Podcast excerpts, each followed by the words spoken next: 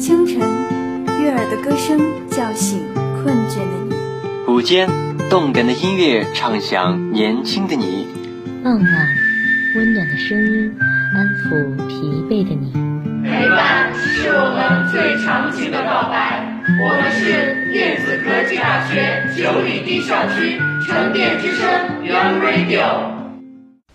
青春是什么？青春是火一样的激情，是钢一样的意志。青春是初生牛犊不怕虎的冲动，是海阔天空独来独往的潇洒。青春是直挂云帆济沧海的豪迈，是语不惊人死不休的执着。青春是生命交响乐中最壮丽的乐章，是人生岁月中最宝贵的时光。我们怎能不热爱？我们怎能不珍惜？沉淀之声 Young Radio 与你携手同行。各位听众朋友们，大家好，今天是二零二零年十月二十一日，星期三，欢迎大家准时与我们相约在沉淀之声 Young Radio，聚焦新政策栏目。我是主播念丽，我是主播曾品斌。回顾我国七十一年的历史，经过千千万万无数共产党人和广大人民群众的牺牲和无私奉献，为建立新中国打下坚实基础。经过毛泽东等老一辈领导人的正确领导，中国共产党带领全国人民缔造了一个崭新的中国。在党的正确方针、路线和政策的指引下，各族同胞团结奋斗。新中国的发展取得了卓越成效，中国已巍然屹立于世界东方。为什么中国能取得如此巨大的飞跃？就因为我们国家有代表先进文化发展方向的、代表先进生产力发展要求的、代表最广大人民根本利益的共产党的指引。就因为我们国家有最广大人民群众的支持，因此我们更应关注时事。与祖国共奋进，所以下面就让我们一起来了解一下国家的实时政策吧。助力欧洲绿色出行，依托过硬的技术品质，中国电动大巴进入欧洲二十多国与一百个城市。从雅典阿吉奥斯里奥尼斯地铁口出发，沿途经二十六个站点，行驶至阿诺基普斯利结束。九月中旬。因希腊基础设施与交通部之邀，来自中国的电动大巴在实验路线上进行了为期两周的不载客测试，成为雅典街头一道引人注目的亮丽风景。为改善空气质量，欧洲的传统燃油与化石燃料公交逐渐被新能源汽车取代。凭借先进的技术实力，中国制造的电动大巴正加速进入欧洲市场。成绩单第一、最大、最多。这款在希腊测试的纯电动大巴由中国汽车制造商比亚迪生产，搭载行业首创动力电池热管理系统，配备三百六十度全景影像系统和故障预警系统。希腊公共交通组织发布声明称，发展新能源、推广电动汽车是希腊政府施政重点之一。电动大巴将成为改善城市环境和生活质量的重要推动力。希腊 SKAI 电视台新闻网报道说，比亚迪等中国客车制造商依靠先进技术不断扩大市场份额。十年来，中国电动大巴在欧洲公共汽车和旅游车市场份额稳步上升，成为全球电动客车的领导者之一。截止目前。中国电动大巴足迹已遍布欧洲二十多国与一百个城市，销量近两千辆。二零一三年，作为全欧洲第一个电动大巴订单，荷兰西斯蒙尼克岛将岛上大巴全部替换为比亚迪纯电动大巴。二零一八年，宇通集团将十四辆纯电动客车交付冰岛，成为冰岛首个进口的纯电动客车品牌。二零一九年，先后又有二十辆和三十三辆宇通纯电动客车交付丹麦和芬兰。芬兰首次引进的三十三辆宇通纯电动公交车，成为现如今芬兰唯一正在运行的电动巴士。市民给了这款车一个亲切的别称“大海炉”。二零一九年九月，欧洲第一条纯电动城间车线路在法国普罗旺斯地区艾克斯正式启动。这条欧洲首创的纯电动城间车线路上的所有车辆都来自宇通。中国电动大巴在欧洲不断开拓市场，以品质取胜，助力欧洲绿色出行。五月十一日，北欧最大公共交通运营商瑞典诺比纳集团向比亚迪追加订购十三辆十二米纯电动大巴。七月二十九日，宇通客车位于法国朗斯的欧洲配件中心正式运营。这是目前中国客车品牌在欧洲设立的最大配件中心库。八月七日，比亚迪向德国公共交通运营商。交付首批纯电动大巴。八月十七日，比亚迪与西班牙核心地面公共交通运营商马德里市政交通公司签订三十辆纯电动大巴采购协议，这是西班牙史上最大的纯电动大巴招标项目。在英国，已有超过四百辆比亚迪各型号电动大巴，累计运营里程超过五百万公里。占英国纯电动大巴市场份额百分之六十，在伦敦市场占有率超过百分之八十，位居第一。在电动大巴领域，比亚迪掌握着新兴能源汽车芯片、电池、电机、电控及充电配套、整车制造等核心技术，拥有二十多年的电池研发经验，具备较强竞争力。比亚迪欧洲有限责任公司总经理何一鹏表示。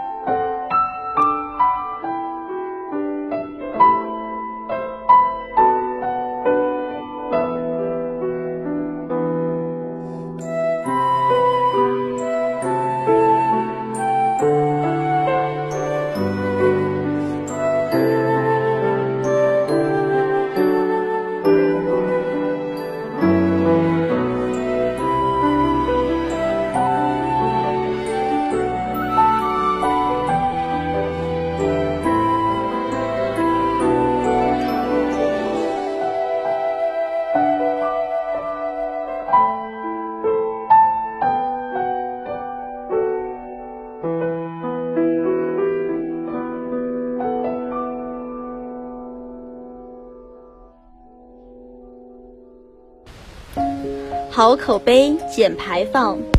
低噪音，高性能。二零一九年，中国中车海外电动大巴项目在奥地利第二大城市格拉茨正式投入运营，为格拉茨街景增添了一抹明快的新能源绿。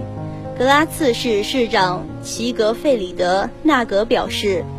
格拉茨市每年公交燃油消耗六百万升。电动巴士不仅可为城市省下燃油费用，减少城市噪音，而且带来更清洁的空气。萨尔瓦多·蒙德罗是意大利墨西拿前副市长兼交通顾问，一直以来积极倡导并力推西西里岛零排放出行模式。二零一九年五月，十六辆比亚迪电动大巴登陆墨西拿。中国企业采用先进技术发展和纯电动大巴，极大促进了交通领域的可持续发展，高度契合公共交通的可持续性和科技感。我们的合作让墨西拿成为践行电动化出行的先行者。经过与中国企业长达五年多的合作。比亚迪纯电动大巴在北欧地区运营里程已超过七百万公里，这些车辆为当地提供更清洁、舒适、可持续的出行方案。瑞典诺比纳集团车队经理严斯拉斯滕表示，在对乘客进行的市场调查中，我们明显感受到了纯电动出行的优势：运营成本低，后期维护便利。乘客也对纯电动大巴的低噪音和和环保性能高度赞赏。最重要的是，为节能减排、绿色公交事业的发展做出了巨大贡献。英国知名巴士制造商 ADL 前首席执行官科林·罗伯逊表示：“新机遇创造就业，拓展合作。”二零一九年四月，比亚迪在亚洲新建的第一座电动大巴工厂在匈牙利和斯洛伐克边境的科马罗姆投产。这是中国企业在欧洲投资新建的第一座电动车工厂，为科马罗姆带来三百多个就业岗位。在宽敞明亮的大巴工厂车间，从事汽车行业四十余年的汽车工程师加博尔忙碌地穿梭于生产线。三年多前，中国企业来到这里，带来了先进的电动汽车技术行业，也为当地人提供了稳定和优越的工作机会。我们都以在世界最先进的新能源客车生产企业工作而感到自豪。在这里，不分国别，没有界限，人们在为绿色未来共同奋斗。加博尔说。比亚迪在匈牙利、法国、英国、瑞典、意大利等欧洲多个国家，以各种方式实现的与当地合作伙伴、零部件供应商、学校的本地化合作，为当地创造了大量就业与合作机会。事实上，比亚迪等产业不仅输出产品，还积极参与。多个国家和地区的新能源车标准制定，在欧洲拥有本地化产品研发和设计团队。随着欧洲国家碳排放控制进程的加快，中国纯电动车在欧洲正迎来新的机遇。七月中旬，一百零二辆宇通纯电动大巴开始分批次交付挪威。今年年底，这些大巴就能穿梭在挪威贝尔根市的大街小巷。挪威凯奥雷斯公司首席执行官格里米利亚姆·奥尔森说：“有了这些大巴，奥尔根每年可少排量约三百八十万千克二氧化碳。基于贝尔根地形复杂、气候多样。”宇通安排工程师前往贝尔根进行针对性的路谱采，根据运营线合理匹配动力系统方案，优化控制策略，满足客户个性化需求。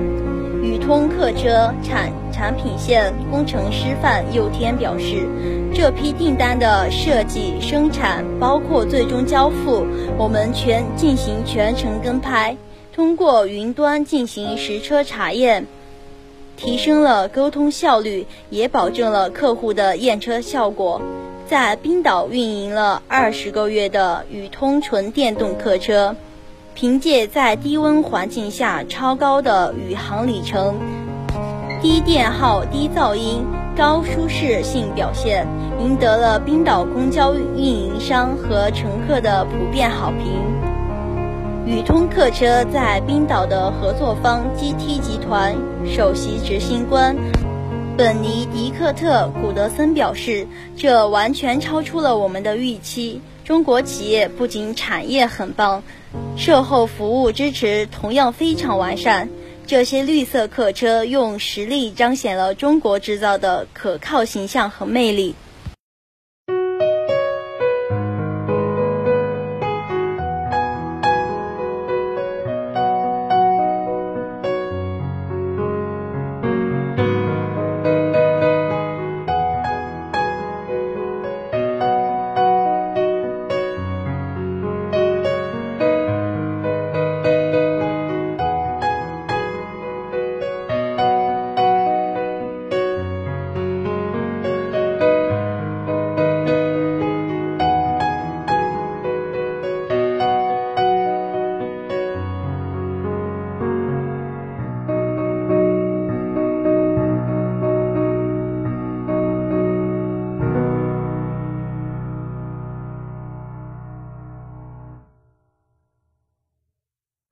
欢迎回来，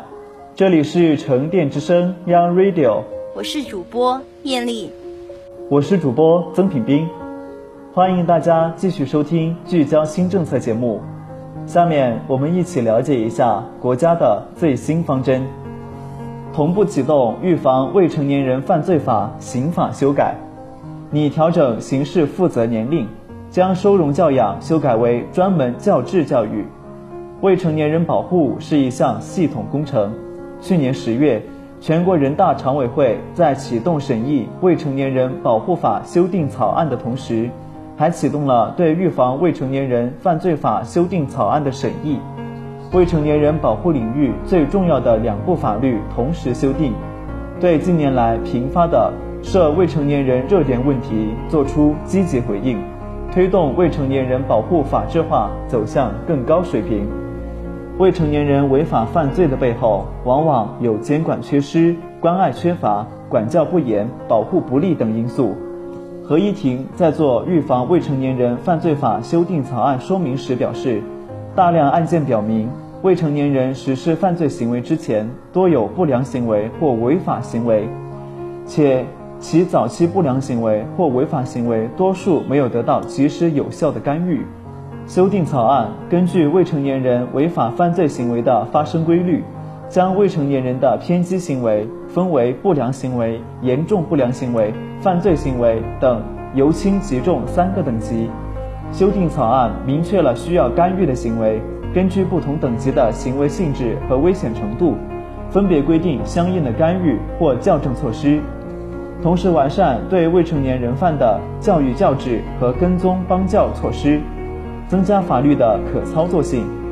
在刚刚闭幕的十三届全国人大常委会第二十二次会议上，刑法修正案十一草案二审稿关于刑事负责年龄拟调整的规定引起社会广泛关注。许多专家学者指出，这一规定也是预防未成年人犯罪的有力措施，必将织密未成年人保护的法网。根据草案，已满十二周岁不满十四周岁的人犯故意杀人、故意伤害罪。致人死亡，情节恶劣，经最高人民检察院核准，应当负刑事责任。我国现行刑法规定，未满十四周岁的未成年人无需承担任何刑事责任。近年来，一些严重暴力犯罪案件涉事者因未达到法定年龄而免于承担刑事责任，引起社会各界广泛关注和讨论。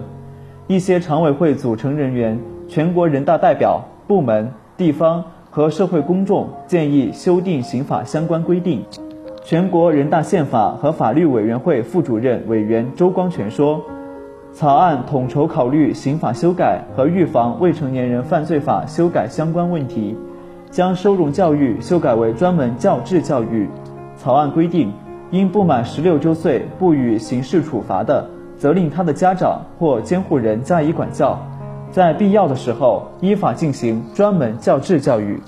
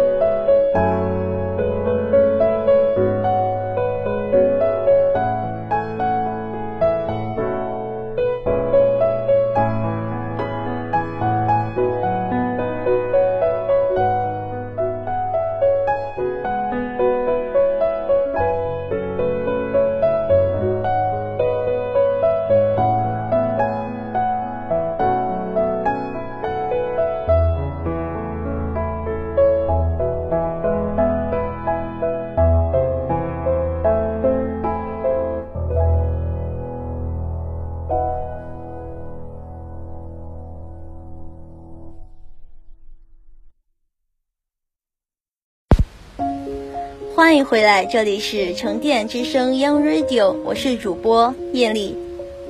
我是主播曾品斌。欢迎大家继续收听聚焦新政策特别节目。经济发展对一个国家的重要性不言而喻，不管是保证国家主权和领土完整的军事建设，还是提高国民生活水平的一系列政策的实施，都离不开经济。经济决定运营，国家的实力最大头就是其经济，从古至今都是如此。所以下面就让我们来了解一下国家的经济景象吧。人民财贫“十三五”，经济建设取得辉煌成就的四大密码。“十三五”规划作为我国经济发展进入常态后的第一个五年规划。必须适应新常态，把握新常态，引领新常态。在十八届五中全会上，习近平总书记的论断清晰而坚定：新常态是“十三五”时期经济建设的高频关键词，速度变化、结构优化、动力转化是中国发展进入新阶段的规律性呈现。既要看速度，也要看增量，更要看质量。要着实实现有质量、有效益、没水分、可持续的增长，以全面建成小康社会为目标，以实现高质量发展为导向。新发展理念作为发展指挥棒，始终贯穿“十三五”经济社会发展全过程。经济总量接近一百万亿元大关，占世界经济比重从二零一五年的百分之十五点五提升至二零一九年的百分之十六点三，人均国内生产总值达到七万零八百九十二元，形成世界最大规模中等收入群体，一亿多农业转移人口成为新市民，五千多万贫困人口实现脱贫。困扰中华民族几千年的绝对贫困问题将历史性的解决。五年间，以习近平同志为核心的党中央高瞻远瞩，深刻洞察国内国际发展走势，谋篇布局，贯彻落实新发展理念，开拓创新，推进高质量发展，取得决定性成就，实现历史性跨越。回顾“十三五”时期全方位开拓性成就的取得，探索成功的密码，这四点是至关重要的：一是加强对经济工作集中统一的领导；二是在于对新发展理念的坚决贯彻；三是对于宏观调控的不断完善；四是对于全面深刻改革的扩大开放。让各项制度更加成熟、更加定型，理念、调控、改革都离不开我们的加强和和改进党对经济工作、金融工作集中统一的领导。“十三五”时期，以习近平同志为核心的党中央总揽全局，协调各方，对规划的实施采取正确的策策略。沉着冷静应对内外战挑战，坚定朝着既定目标任务前进，集小胜为大胜，化被动为主动。中国共产党领导和社会主义制度的优势全面彰显。“十三五”规划收官在即，“十四五”规划开局在望。观大势，谋全局，不放松，不代谢，去虚名，干实事。把对过去五年成就的规律性认识，解码转化为奋进潜力的宝贵经验，我们就一定能够把握新特征、新要求，战胜新矛盾、新挑战，扎实推进以人民为中心的高质量发展，续写五年规划这一中国特色社会主义经济社会发展模式在新时代的新光荣。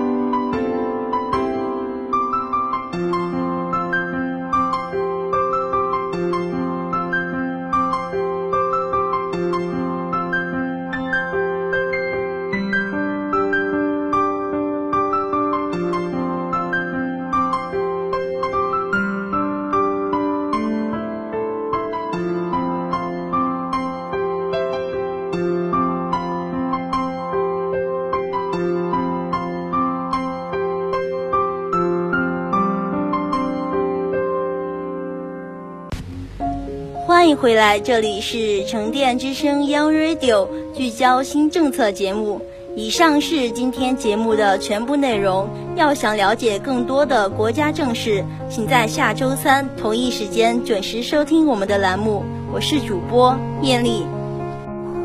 我是主播曾品斌，写采编张莎，技术人员孙伟桥，一同感谢大家的收听。同时，欢迎广大朋友通过电子科技大学九里堤校区广播站官方 QQ 号二六五七八二九二四一二六五七八二九二四一参与点歌环节。下周三同一时间，我们不见不散。